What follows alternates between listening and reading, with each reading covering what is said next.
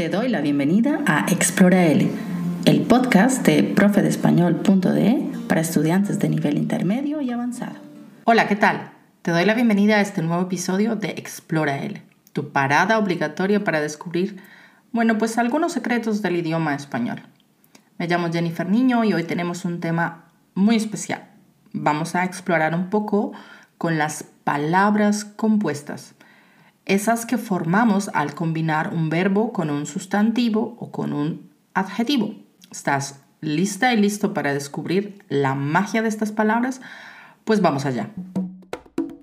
A mí me parece que las palabras compuestas son muy interesantes porque nos ofrecen como que una ventana mm, a la creatividad del lenguaje, pues combinan elementos para crear algo nuevo y con un significado propio. Hoy te voy a presentar algunas de mis favoritas y esas que usamos en el día a día, mm, objetos muy comunes y que no quizá no mm, nos detenemos a pensar en su origen. Em, debemos tener presente que en el español hay muchas menos que por ejemplo en el alemán. Allí sí que de verdad son un verdadero quebradero de cabeza. Vamos a empezar con la primera, porta tarjetas. Tenemos porta y tarjetas. Porta viene del verbo portar, que significa llevar. Y tarjetas, pues esas piezas de cartón o plástico que usamos para tantos fines. Entonces, un portatarjetas es un objeto para llevar tarjetas. Esa sí que es fácil, ¿cierto? Pero vamos con una un poco más difícil. Ok. La segunda sería rompecabezas. Rompe, de un verbo romper, y cabezas, bueno, pues la parte superior de nuestro cuerpo, ¿no? Pero eh, tranquila y tranquilo, que un rompecabezas no es tan violento como suena.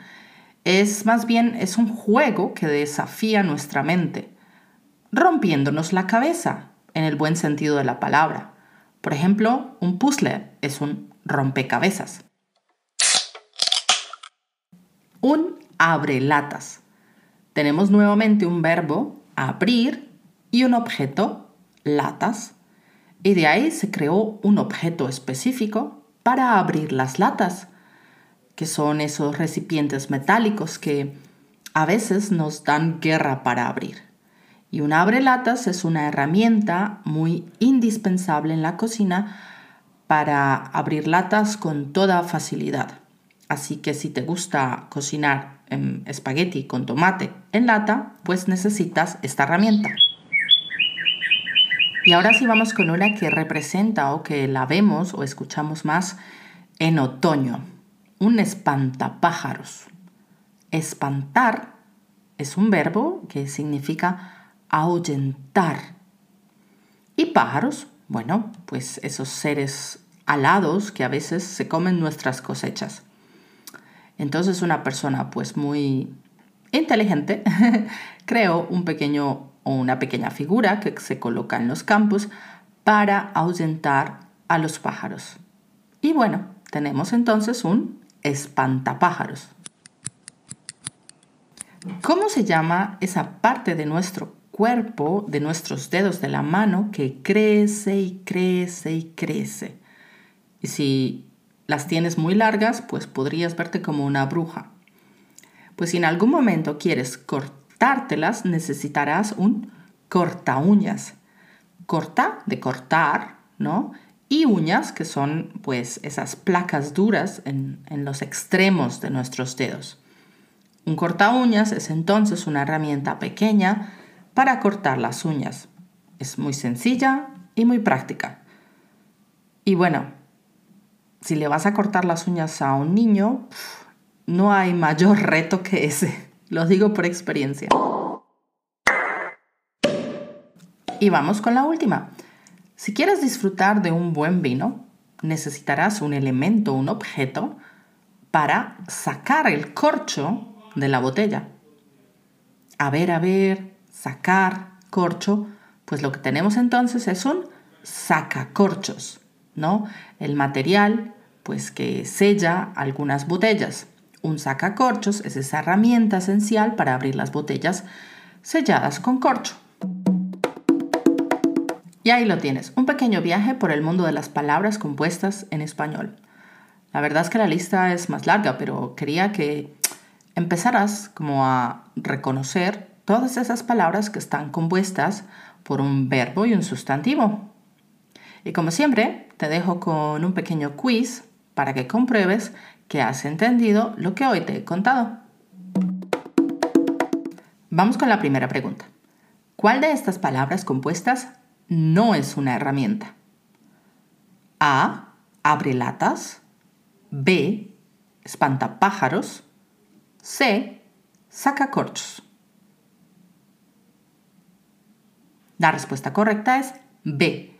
Espantapájaros.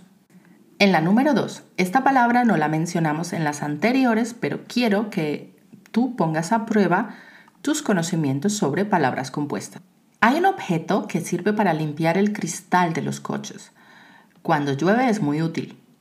¿Cómo crees que es la palabra compuesta? A. Limpiar brisas. B. Limpia brisos. C. Limpia parabrisas. La respuesta correcta es C. Limpia parabrisas. En algunos países erróneamente se dice simplemente parabrisas, pero la palabra compuesta original es limpia parabrisas. Una de estas palabras compuestas designa un elemento que no tiene que ver mucho con el significado original del verbo y el sustantivo que la compone.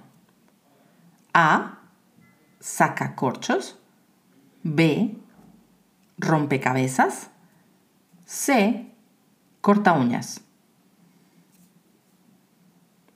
La respuesta correcta es B, rompecabezas. Recuerda que rompecabezas, aunque es de romper y cabeza, está relacionado más con un juego, pues que nos lleva a pensar muchísimo. Bueno, eso es todo por hoy. Espero que hayas disfrutado de este episodio que rompe mucho las cabezas y que hayas aprendido unas cuantas palabras compuestas. Recuerda que si te gusta el contenido que publicamos en Explora L, lo puedes compartir con otras personas que también estén explorando la lengua como tú. Nos vemos en un próximo episodio. Adiós.